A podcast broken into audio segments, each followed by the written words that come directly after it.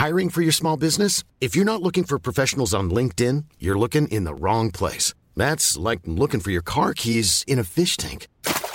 LinkedIn helps you hire professionals you can't find anywhere else, even those who aren't actively searching for a new job but might be open to the perfect role. In a given month, over 70% of LinkedIn users don't even visit other leading job sites. So start looking in the right place. With LinkedIn, you can hire professionals like a professional. Post your free job on linkedin.com slash people today.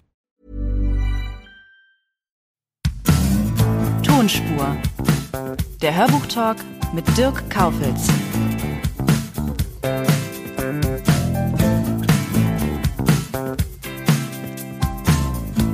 Heute freue ich mich auf ein Gespräch mit Uwe Teschner.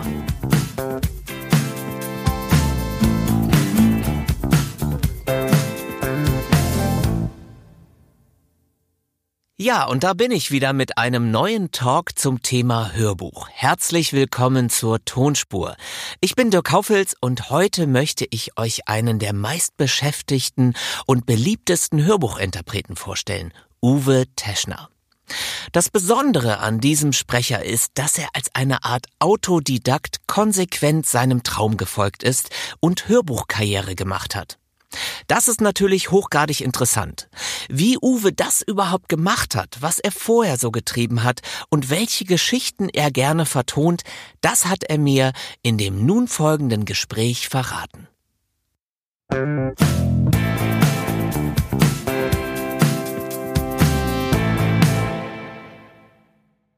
Ja, und jetzt sitzt er mir gegenüber, Uwe Teschner. Hallo, lieber Uwe. Ja, hallo Dirk, grüß dich. Es ist spät heute. Ja, wir sind jetzt schon beim Feierabend, aber das ist das Schöne. Wir sind jetzt locker alles, äh, der na, Stress am Tag hat man gar nicht gehabt, aber die, die Mühen des Tages sind jetzt sozusagen vorbei und jetzt kann man einfach plaudern. genau, also äh, wir können ja ganz kurz mal erzählen, wir sitzen hier gerade im Hörspielstudio Xberg in Kreuzberg, genau. Berlin und du hast schon den ganzen Tag aufgenommen. Ja, wir haben, kann ich ja sagen, für euch gerade ein Buch in der Mache, einen ganz spannenden Öko-Thriller und liegen da an den letzten Zügen. Apropos letzte Züge, was sagst du eigentlich dazu, dass man Kultsprecher zu dir sagt? Ja, das äh, ist in der Tat immer so eine so eine Sache, da fragt man sich immer, ob man damit wirklich selbst gemeint ist. Also zumindest geht's mir so und ich weiß auch von anderen Kollegen, dass das denen auch manchmal so geht.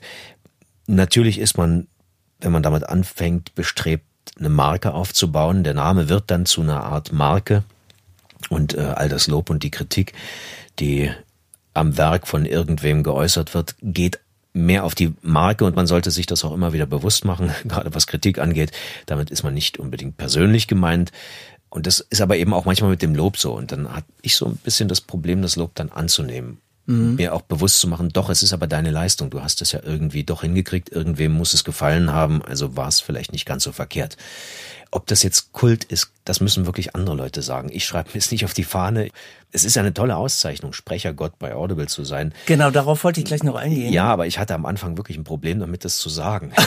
und immer wenn das jemand, wenn mich jemand vorgestellt hat, und hier ist der Sprechergott, dann bin ich immer so ein kleines bisschen kleiner geworden, was eigentlich genau die falsche Reaktion ist. Aber, aber das, äh, das wollen wir mal gar nicht schmälern. Diese Auszeichnung, das ist wirklich eine Auszeichnung von Audible, die ja. heißt Sprechergott.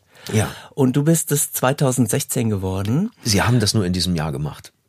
Ach so, es ist nur in dem Jahr statt, hat das ja, stattgefunden. Es gab eine Sprechergöttin, äh, das war Gabi Blum und ich glaube noch eine ich weiß gar nicht, wie da der Titel war, eine Sprecher, Nachwuchssprechergöttin oder so. Und, und das Publikum hat gewählt. Ich weiß gar nicht, wie das entstanden ist, aber vielleicht waren es auch die meisten Verkäufe oder die meistgehörtesten Sprecher auf Audible. Ja, ja sowas in der Richtung. Naja, und es gab aber ganz tollen Preis, das muss ich dazu sagen. So einen schönen Preis habe ich wirklich selten bekommen. Es war ein Mikrofon, mhm. was auch funktioniert und was noch total geil aussieht. Und das hat mich natürlich im ersten Moment einmal am meisten entzückt. Und das steht jetzt bei dir im Wohnzimmer und allen nee, sagst du, ich bin jetzt der Sprecher Gott 2016. Nee, nee mache ich nicht. Aber äh, ich meine, man muss das schon sagen, das ist insofern auch beeindruckend, weil du bist ja so eine Art Autodidakt. Das heißt. Ja, volle Kanne. Genau, du hast dir das selber angeeignet, das Sprechen. Wie macht man das? Das Wichtigste ist, glaube ich, wirklich die Leidenschaft, die du mitbringst, dass du auch wirklich jeden Tag das unbedingt machen möchtest. Oder zumindest jeden Tag lernen möchtest, noch besser zu werden. Der Wunsch ist ja erst sehr spät in mir entstanden. Ja, wollte ich gerade fragen, wann, ist denn das überhaupt entstanden? Also wie, wann kamst du an den Punkt, dass du gesagt hast, so jetzt will ich trainieren und ich möchte jetzt Sprecher werden?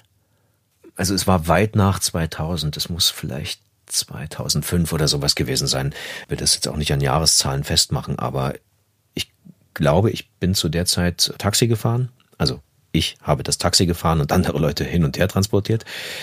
Aber ich bezeichne mich nicht als Taxifahrer, das war ich nicht. Also ich habe diese Arbeit gemacht, ich habe versucht, sie gut zu machen, die Leute zufrieden zu machen, aber ich war kein Taxifahrer. Das ist eine, ich glaube, das ist auch eine Einstellungssache. Und äh, dann saß ich da drin und ich habe selber schon Stimmen, habe ich immer eine Affinität zu gehabt.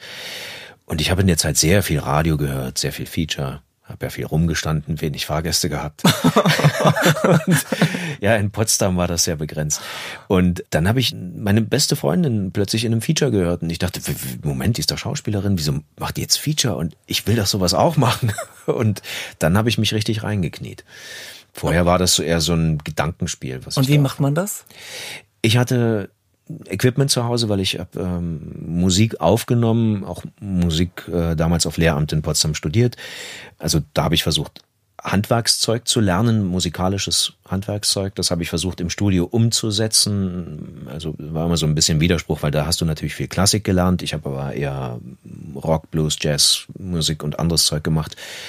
Hab da mit dem Computer rumgefrickelt und ich hatte das ganze Zeug also das war einfach, mich hinzusetzen und relativ schnell einen guten Sound hinzukriegen, was du nicht hast, wenn du dich am damals Kassettenrekorder noch aufgenommen hast oder ähm, ja, mit dem Telefon waren noch keine Ergebnisse zu erzielen. Ich kenne das noch mit dem Kassettenrekorder ja. aus meiner Jugend. und da, die sind ja gnadenlos. Also da hörst du dich an und sagst, das bin ich ich. Das, und so schrecklich, ich dachte, ich habe gut gelesen.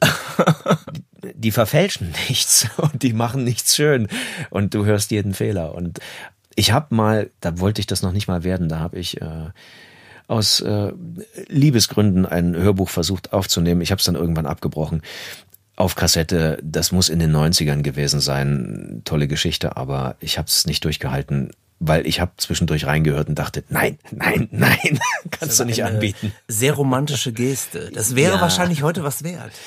Nee, da, nein. Ich bin auch nicht der Meinung, dass man Skizzen von irgendwelchen berühmten Malern äh, aus ihren Anfangstagen noch zu Geld machen muss. Das sind Fingerübungen, bei mir mhm. eben Mundübungen und das ist nicht zum Veröffentlichen gedacht.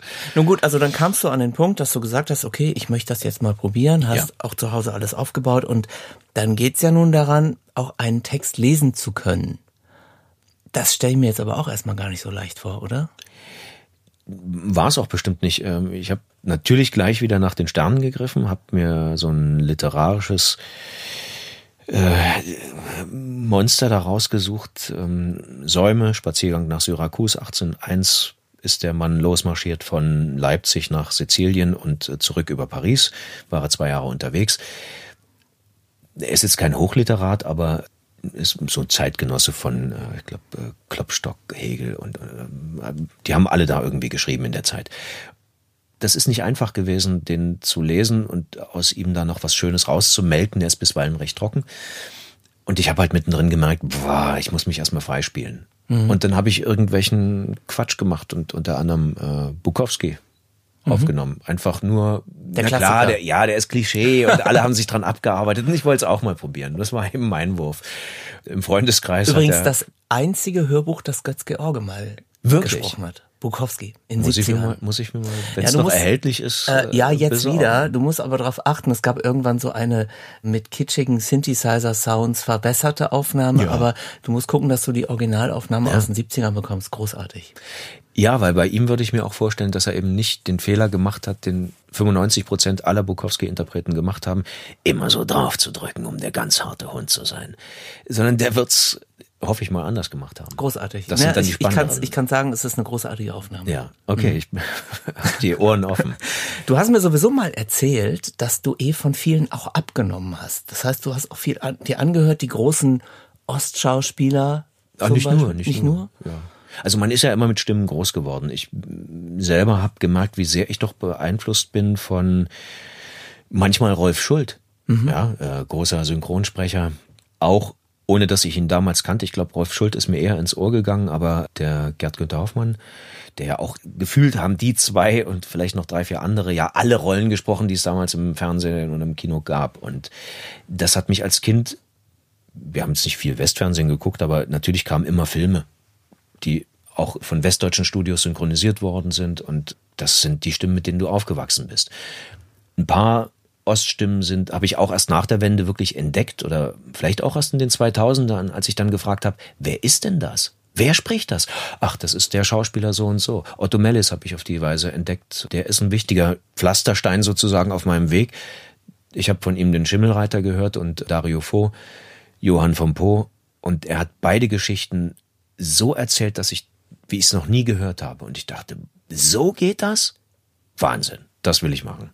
Was mir aufgefallen war, als ich das erste Mal auch angefangen habe, mich mit diesen Stimmen auseinanderzusetzen, mit wie viel Ruhe die daran gehen. Ja. Also jeder kennt das von sich, wenn man versucht, einen Text vorzulesen, dann ist es oft so, dass man davon galoppiert. Mhm. Aber diese großen Stimmen, mit welcher Gelassenheit und Coolness die dann so einen Text. Das ist aber auch ein Zeitgeschmack. Ich glaube, das hat sich geändert. Zum einen ist die Schreibe eine andere geworden und der Bereich, in dem ich jetzt viel lese, Thriller, der erfordert manchmal schon viel Tempo. Ab und zu sage ich dann dem Toningenieur immer, äh, äh, bitte brems mich. Gleich, das ist das Erste, was ich sage, wenn ich reinkomme. bitte brems mich. Ich bin heute eilig, ich habe Jagdwurst gegessen. Die kamen ja alle von der Bühne und mitunter hat es wie im Fall Otto Mellis und auch Otto Sander und so weiter, ist das sehr gut geworden und manchmal hast du die großen Bretter eben dann durchgehört und das ist dann mir heute für eine Mikrofonaufnahme einfach zu viel. Das will ich nicht haben, ich will eher die Intimität haben. Und ein paar von denen hatten diesen großen Ton runtergebrochen aufs Kleine, aber hatten diese Geschwindigkeit. Da, also mhm. die, die, oder die Langsamkeit, wie du sagst. Und das war damals der Zeitgeschmack. Heute mm, ist wie bei den Filmen. Guckst du die Filme aus den 70ern an, sagst du manchmal, oh, komm die mal zu Potte. Aber sie haben auch in 90 Minuten die komplette Geschichte erzählt. Und wir machen heute bum, bum, bum, bum, bum, bum, bum und brauchen 210 Minuten und du hast das Gefühl, äh, und wo war die Geschichte? Du darfst mir das gar nicht sagen, weil ich bin ja ein großer Fan des 70er Jahre. Ah. Ich mag ja diese, dieses Atmen. Da sind wir auch direkt bei der nächsten Frage, nämlich das Thema Rhythmus. Ja. Du hast eben erzählt, du hast Musiklehramt studiert oder warst Musiklehrer. Nee, oder? Musiklehrer war ich, habe es nicht zu Ende gemacht. Ach so, ich, ja, ja, okay. Aber zumindest bist du Musiker. Steht irgendwo, glaube ich, dass das, weil ich war, war es wirklich nie. Ich habe, ja. Und hab, glaubst du, dass dein Rhythmusgefühl dir zugutekommt? Das kann ich ehrlich gesagt nicht beantworten. Der der Christian Brückner sagt das ja ab und zu mal in Interviews. Und ja, möglicherweise ist das so, dass dir das hilft, aber ich kann das nicht wirklich äh, daran festmachen. Ich kann jetzt nicht sagen, jemand, der kein Instrument spielen kann und auch nicht singen kann, könnte kein Sprecher sein. Ich glaube nicht. Der kann auch lernen, wie man Sätze gut rüberbringt, wie man einen Sinn vom Text erfasst, indem er von der Richtung auskommt. Es gibt ja Redakteure, die ihre eigenen Sendungen machen mussten, äh, dann damit auch die Liebe zum gesprochenen Wort entdeckt haben und das jetzt als Beruf ausüben, die aber noch nie ein Instrument in der Hand hatten. Und das funktioniert genauso gut. Mhm. Ich weiß nicht, ob Gerd Heidenreich, ja, ist ein kreativer Mensch. Ich weiß aber nicht, ob der ein Instrument spielt. Kann sein. Wenn nicht, dann klingt's, also würde ich den Unterschied, glaube ich, nicht merken. Und das ist schwer zu beantworten. Nun gut, also du hast dann im stillen Kämmerlein erstmal vor dich hingeschustert. Ja. Und dann kam ja irgendwann dein erster professioneller Auftrag. Wie bist du denn daran gekommen? Und das war hier in der Lauscher Lounge. Also ich habe halt auch Unterricht genommen. Ich hatte zehn Stunden bei einer sehr tollen Sprecherzieherin, die, glaube ich, auch am Zürcher Theater lehrt. Und die hat versucht, mir das Allerschwerste beizubringen, nämlich ganz einfach die Geschichte zu erzählen und keinen Effekt zu machen, kein, keine Menkenke, nicht zu viel zu wollen und ich zu sein. Das habe ich ewig nicht begriffen und denke immer manchmal, äh, ich könnte noch mal eine Stunde gebrauchen. Und äh, die Sachen, die ich aufgenommen habe, natürlich auch alle selbst geschnitten, selbst. Ich habe die ja x-mal gehört, bevor die irgendwo hingegangen sind. Und das hat viel gebracht, weil ich dadurch viele meiner Fehler gehört habe und das immer wieder. Und dann habe ich sie versucht, in der nächsten Aufnahme einfach nicht zu machen. Und dann bin ich äh, an die Blindenbücherei in Leipzig gegangen und habe mich da beworben und war dann einmal im Monat für zwei Tage da. Und dann haben wir dort eben Hörbücher aufgenommen. Das habe ich ein paar Jahre gemacht. So nach drei Jahren da hatte ich dann eben schon wieder mehr als nur ein Dummy. Das war zwar nicht auf einem offiziellen Markt, sondern ist ja nur für mhm. die äh, Sehgeschädigten zu beziehen. Aber du baust halt irgendwelche Hörspiel-Dummies, äh, nimmst Texte aus Büchern, wo du denkst, dass die einen schönen Effekt haben könnten, wenn du das jemandem anbietest als Demo. Äh, ich habe mir Feature selbst gebaut, so kleine Ausschnitte. Also ich habe Plattdeutsch gesprochen, habe das selber mit dem Voice-Over unterlegt und dann den Erzähler hinten dran gemacht. Ich hatte ja nichts. Du bist ja so ein kleiner MacGyver, höre ich gerade raus. Nein, ich hatte einfach Der Lust MacGyver zu basteln. des Ach, Wahnsinn. ich glaube, da gibt's viele, die sowas machen. Aha die richtig Lust haben zu basteln. Ja, und damit mit den echten oder mit den Dummies als Hörbeispielen gehst du dann halt zu den Studios und bewirbst dich. Das habe ich gemacht. Und äh, die Lauscher Lounge waren die einzigen, die mir eine Chance gegeben haben. Oder ich war zum richtigen Zeitpunkt gerade da. Es passte. Mhm. Und die suchten jemanden für ein Hörbuch und sollte so eine Stimmlage haben, wie ich sie hatte oder was ich angeboten habe. Und dann haben sie das probiert und dann hat das funktioniert und dann kam mehr und mehr dazu. Weißt du noch, wann das war und was das war? Ah, so richtig sicher. Ich hause immer gerne durcheinander. Ich glaube ja, 2009 bin ich zum Finanzamt gegangen und habe mich schon mal als Selbstständiger oder Freiberufler angemeldet. Und ich denke, es war 2010 oder 11. Ich bin mir nicht sicher. Und das war der Sebastian Deißler, dieser Fußballer. Eine Autobiografie. Eine ja, es war eine Autobiografie, der war gerade äh, aus so einer Depression raus mit dem Enkel. Man hat da versucht, was zu machen. Und das war auch ein sehr betrübliches Buch. Also wir haben jetzt nicht geweint im Studio, aber wir alle dachten, boah, dem geht's dreckig.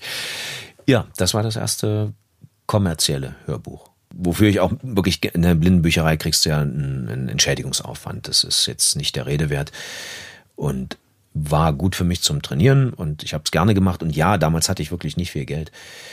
Da war ich froh darüber. Nun sind Fußballerbiografien ja eher nicht so dein Steckenpferd, sondern du wirst ja vor allen Dingen viel gebucht für Krimis und Thriller. Ja.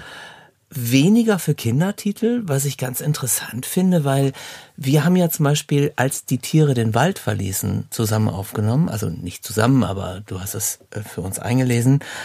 Und dieses Hörbuch hat dann auch direkt einen großen Preis bekommen, nämlich den Hörkulino. Das ist der Publikumspreis des deutschen Buchhandels. Und was ich mich frage, woran liegt das, dass du doch eher Erwachsenentitel liest? Kannst du das erklären? Ja, das ist, ähm, glaube ich, schon, ist ein zweischneidiges Schwert. Das ist so ein bisschen das Schubladendenken.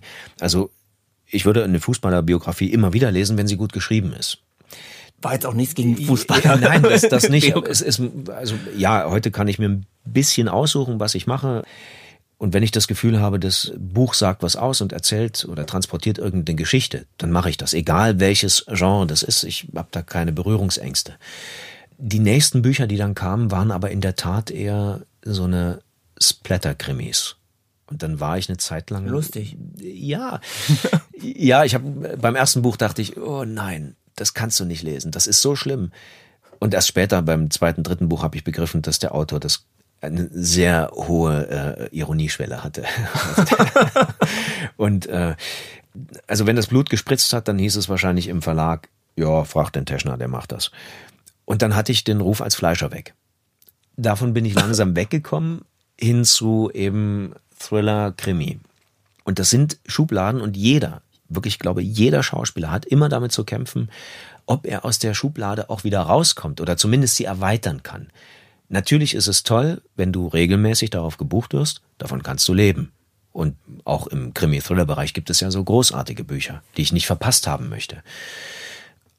Aber du kannst das nicht auf Jahre machen, ohne dass du eine gewisse Ermüdung feststellst. Deswegen mhm. brauchst du immer was anderes. Und das andere macht ja auch Spaß. Und du musst aber den Verlagen und äh, den Besetzern im Prinzip klar machen, du gib mir doch mal eine Chance auf einen anderen Stoff.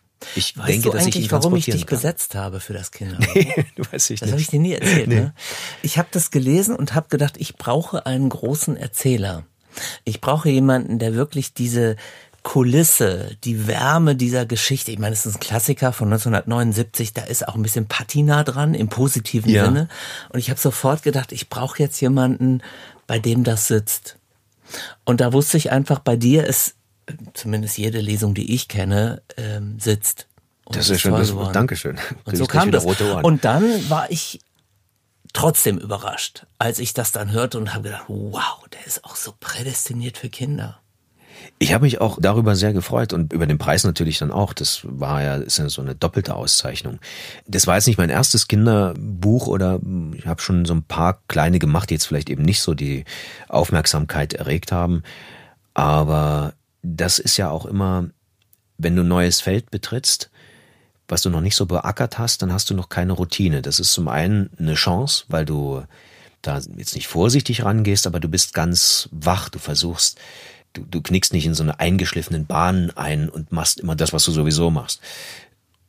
Das ist das Gute. Das andere ist, vielleicht bist du auch zu zaghaft. Und dann ist es schön, wenn du einen guten Regisseur hast. Das war ja in dem Fall auch so, die dir dann hilft, auf der Spur zu bleiben oder sagt, ja komm, gib mir da noch ein bisschen mehr, äh, hol aus dem Charakter noch was raus, damit ich ihn richtig sehe. Und das hat riesengroßen Spaß gemacht. War Und das für dich so- nochmal anders für Kinder zu lesen? Als für ist es immer, ja. Das, äh, auf der einen Seite kannst du mehr Gas geben, also du kannst richtig äh, was draufbrezeln, weil Kinder können das mögen, aber es ist eine Gratwanderung. Auf der einen Seite gibt's eben so grandiose Kollegen wie Kathleen Gawlich oder Stefan Kaminski, die wirklich immer oder oft mit sehr scharfer Soße kochen. Ach, schön. Und andere, formuliert. ja, aber andere kriegen das eben auch gut hin. Ich sag mal, äh, Dietmar Bär, der macht jetzt nicht so viel und ist aber trotzdem auch immer auf dem Punkt. Also ich höre gerade ähm, durch meinen Sohn, der hat gerade genau diese Art von Büchern auf den Ohren und da höre ich auch immer zu und gucke, wie machen die das. Gucke auch, was gefällt mir davon, was möchte ich selber in der Richtung machen. Manchmal klaue ich auch die stimmliche Farbe oder denke, oh, der ist so schön angelegt, äh, so einen verbrate ich auch mal irgendwo. Und bei mir klingt's eh ganz anders. Erkennt kein Mensch, dass ich den danach gemacht habe. Aber da kann sich keiner von freisprechen, sich irgendwelche Einflüsse von außen zu holen. Das ist Nein, die so. braucht man doch. So, so ist es in der Kunst. Keiner kann doch in der eigenen Soße kochen. Dann, Ja, dann genau. wird's ja irgendwann langweilig. Wer gut klaut, klaut ja so, dass man es eben hört, ah, war ein Einfluss, aber ist nicht genau dasselbe nochmal abgekupfert. Und das versuche ich zu erreichen. Hörst du dir deine Lesung im Anschluss nochmal an?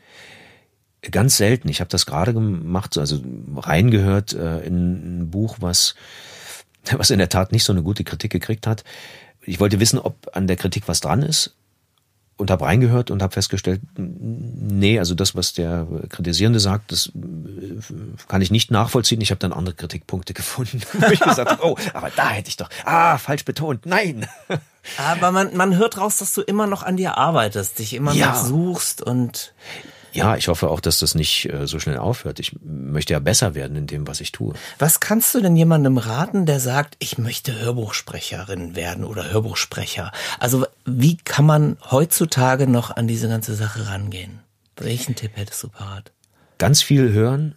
Es ist viel schwerer, wenn äh, man jemand ist, der gar nicht gerne anderen Leuten zuhört. Gibt es durchaus im Kollegenkreis, die sagen, Gottes Willen, ich kann doch niemanden länger als zehn Minuten reden hören. Manchmal noch nicht mal sich selbst. Ich glaube, das ist Grundvoraussetzung, dass man das kann. Und wenn man sich hört, muss man sich auch lernen, fremd zu hören. Ganz wichtige Eigenschaft, dass man sich nicht mehr selber sieht, sondern die Stimme wie einem Kollegen oder einer Kollegin zuhört und das auch so beurteilt. Und dann muss man Textverständnis erarbeiten, Szenen auf, also wie eröffne ich eine Szene verbal? Wie gestalte ich die, dass die sich von einem inneren Auge ausbreiten kann? Und das ist was anderes, wenn du das im Hörbuch machst, als im Hörspiel. Auch als Erzähler im Hörspiel musst du da anders arbeiten.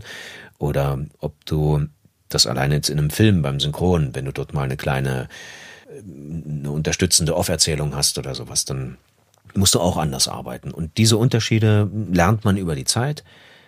Also das Wichtigste ist, glaube ich, hören und immer wieder ausprobieren. Und mir geht's oft so, dass ich kaum an irgendwas Schwarzem auf Weiß geschriebenem vorbeigehen kann, ohne dass ich versuchen möchte, es schön zu sprechen. Und ja, wenn man das mitbringt, glaube ich, ist schon viel geholfen und der Rest ist Handwerk und viel, viel üben Hat es dich jemals auf die Bühne oder vor die Kamera gezogen? Also Andreas Fröhlich, den man alle, äh, Ja. den ja alle kennen von den drei Fragezeichen, bezeichnet sich selbst ja als Hörspieler. Den zieht es nicht so sehr in die Schauspielerei. Aber wie ist mit dir? Würde dich das reizen? ich sag nie nie, weil das kann ja sein, dass irgendwer mal kommt und denkt, der Teschner muss das unbedingt machen, aus welchem Grund auch immer, oder passt da drauf. Und dann würde ich es ausprobieren und wenn es mir Spaß macht, gut. Aber ich werde, also A, erwarte ich nicht, dass ich ansatzweise das erreichen kann, was ich vor dem Mikro kann, weil ich das überhaupt nicht gelernt habe. Das ist ungefähr so, wie wenn der Weltmeister im Snooker-Billard plötzlich äh, denkt, er kann beim Badminton groß mitmischen. Das ist eine andere Nummer. Mich zieht's nicht wirklich dahin. Ich bin oder arbeite gerne mit diesen kleinen Tönen. Ich finde eben dieses Mikro, den Mikrokosmos, der dabei entsteht, den finde ich ganz spannend. Und ich selber, ähm, da klaue ich jetzt von, äh, ich glaube, der Vater von Benjamin Völz heißt Wolf, hieß Wolfgang, ne? Mhm, ja, Wolfgang Völz. Wolfgang Völz. Der hat das immer gesagt. Äh, der ist ja nun leider gestorben. Der hat gesagt, wir sind Mundwerker. Auch schönes Wort. Ja, Hörspieler ist auch treffend, aber dann rutscht man halt im Verständnis der Leute, Mundwerker kapieren sie auch nicht, aber, aber bei Hörspieler bist du so, so festgenagelt aufs Hörspiel. Und ich würde sagen, wir arbeiten einfach mit unserem Mund, versuchen wir halt irgendwas zu transportieren, die Leute zu unterhalten. Und es ist zu 95 oder zu 99 Prozent ist es Handwerk. Und manchmal hast du dieses, das ist aber selten in dem Beruf, das muss man sich auch klar machen. Manchmal hast du dieses eine Prozent, wo du denkst, du wirst wirklich von der Muse geküsst und weil, weil der Text so schön ist, weil die Geschichte so schön ist, weil du es vielleicht gerade ganz gut hinkriegst. Aber es ist vor allem Unterhaltung. Die letzte Frage wäre jetzt an dich gewesen. Im Grunde hast du sie gerade beantwortet. Was für dich ein gutes Hörbuch ausmacht? Ich habe jetzt rausgehört, dass du sagst, Text und Sprecher müssen miteinander Hand in Hand gehen. Ja, richtig. Ich glaube, es ist nicht so unterschiedlich zu einem guten Buch. Bei einem guten Buch möchte ich, es muss nicht besonders viel in der Geschichte passieren, aber ich muss so mit reingenommen werden, dass ich mich zumindest für die Personen oder für die Handlung interessiere. Und ich darf dabei zwar über bestimmte Formulierungen oder Sprechweisen mich freuen können, weil ich erkenne, dass sie besonders gut gemacht worden sind, weil ich erkenne, die Schönheit des Arbeitens erkenne, aber ich darf nie das Gerüst sehen. Ich darf nie sehen, wie das Buch aufgebaut ist, damit es, wenn ich das sehe, dann ist es leider wie, da fällt die Kulisse im Opernstück um und du siehst einen Techniker mit einem Kann großen Fragezeichen. Ja, bringt auf jeden Fall einen Lacher, aber im Buch denkst du, nee, das war's jetzt nicht. Das ist zumindest mein Bemühen. Oder auch, also das sind die Produktionen, die mir auch gefallen, wenn ich genau das nicht höre, kein Gerüst sehe, aber die Schönheit der Arbeit ab und zu mal mit einem kleinen Applaus belohnen kann. Also auch für mich selber als Konsument, wenn ich sage, boah, das hat mir gefallen, schön gemacht. Was sind deine nächsten Projekte? Krimi sehr viel. Dieses Jahr gibt's viel Krimi. Äh, zwischendrin war ja eine schöne Sci-Fi-Phase. Das habe ich sehr genossen, immer mal in den Weltraum gehen zu Das können. ist, glaube ich, jetzt auch gerade wieder so ein Thema auf dem Markt mit Science Fiction. Ja, also ich freue mich, wenn sowas angeboten wird, weil das sind die Sachen, wo du auch ganz viel dazu lernst. Dann beschäftigt man sich in der Vorbereitung, teilweise auch im Studio, mit bestimmten Aspekten, die man noch nicht kannte, guckt nach, stimmt denn das, gibt's das wirklich? Boah, da forschen die seit 20 Jahren dran. Das ist der kommende neue heiße Scheiß oder so, ja. Und also das finde ich spannend. Mal gucken, wie viel dieses Jahr davon dabei ist. Und ich freue mich natürlich auf unsere Produktion, die wir bald haben werden, was äh, für Kinder ist. Ich, Wollen wir schon mal spoilern? ja, bitte, bitte. Ja, nächste Woche sind die Aufnahmen, Genau. nämlich zu Lieselotte. Das ist eine Cartoonserie, die jetzt fürs ZDF verfilmt wird und du bist der Erzähler. Ja. Ja, ich freue mich einfach sehr, nicht nur auf die Aufnahmen, sondern auch, dass das nachher, da werde ich auf jeden Fall reinhören, weil ich immer, gerade bei Produktionen mit mehreren Kolleginnen und Kollegen, äh, will ich immer wissen, hat das funktioniert? Passen alle zusammen? Sind, äh, geben die sich sozusagen den Staffelstab in die Hand? Das finde ich immer am schönsten. Und wenn ich das dann sehe, dann freue ich mich total, dass die Produktion gut geworden ist. Und wenn sie dann auch noch in der Publikumskunst äh, gut ankommt, dann ist das für mich das schönste Das Geschenk. kann ich jetzt ehrlich gesagt auch noch gar nicht garantieren. Ja, Für mich ist das auch ein Experiment. Äh, Ich kann nur sagen, jeder gibt sein Bestes und das finde ich auch sehr spannend und dann wird man sehen, was dabei rauskommt. Ja, Ja. genau. Uwe, vielen Dank für das Interview. Ich wünsche dir, dass du dir dein Brennen bewahrst und dass du weiterhin so tolle Hörbücher machen darfst. Ja, danke schön. Und vielen Dank. Ja, war schön. Merci. Okay, tschüss. Tschüss.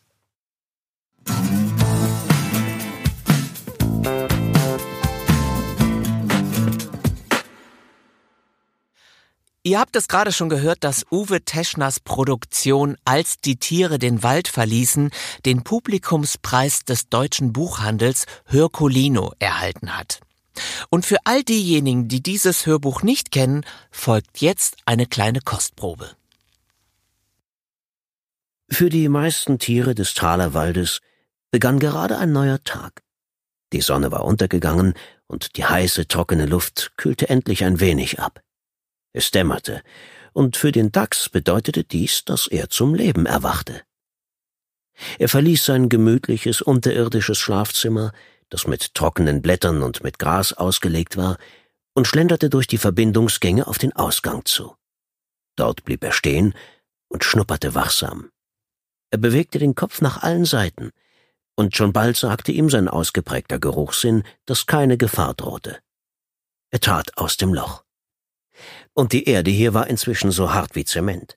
Seit fast vier Wochen war kein Regen auf den Talerwald gefallen.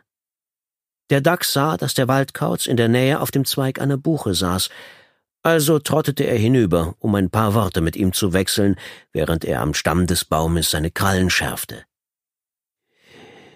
Immer noch kein Regen, bemerkte er überflüssigerweise, während er sich reckte und an der Rinde scharrte. Ich glaube, heute war es heißer denn je. Der Waldkauz öffnete ein Auge und plusterte sich ein wenig auf. Sie haben den Teich zugeschüttet, sagte er kurz angebunden. Der Dachs hörte auf zu scharren und ließ sich auf alle Viere fallen. Sein gestreiftes Gesicht zeigte seine Bestürzung. Ich habe gehört, dass die Planierraupe den ganzen Tag herumfuhr, sagte er. Aber das ist ernst. Sehr ernst. Er schüttelte den Kopf. Ich weiß wirklich nicht, wohin wir jetzt zum Trinken gehen sollen. Der Waldkauz antwortete nicht. Er hatte den Kopf gedreht und schaute aufmerksam zu Boden. Der Dachs begann von neuem zu schnuppern, bis er den Geruch des Fuchses auffing, der auf sie zukam. Der Fuchs wedelte zur Begrüßung mit dem Schwanz, als er seine Freunde entdeckte. An dem besorgten Gesicht des Dachses konnte er ablesen, dass dieser die Neuigkeiten schon erfahren hatte. Ich war gerade drüben und hab es mir angesehen, rief er beim Näherkommen. Kein Tropfen Wasser mehr da. Man kann nicht einmal mehr sehen, dass dort vorher ein Teich war. Was machen Sie denn bloß? fragte der Dachs.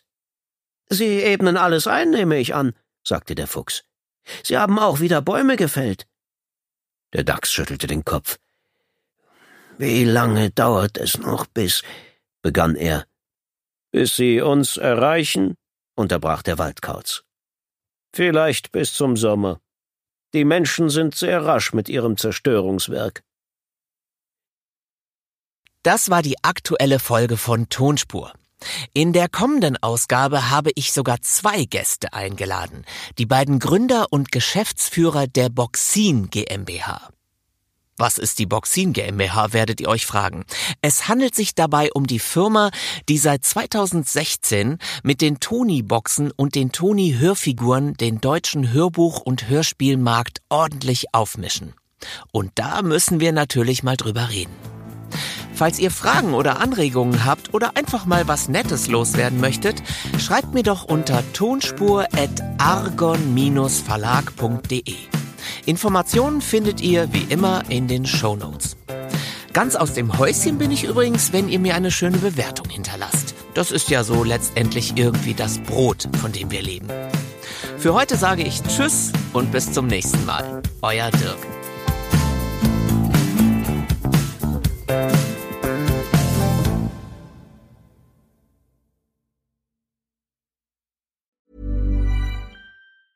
Mom deserves the best, and there's no better place to shop for Mother's Day than Whole Foods Market. They're your destination for unbeatable savings, from premium gifts to show-stopping flowers and irresistible desserts. Start by saving 33% with Prime on all body care and candles. Then get a 15-stem bunch of tulips for just $9.99 each with Prime. Round out Mom's menu with festive rosé, irresistible berry chantilly cake, and more special treats. Come celebrate Mother's Day at Whole Foods Market.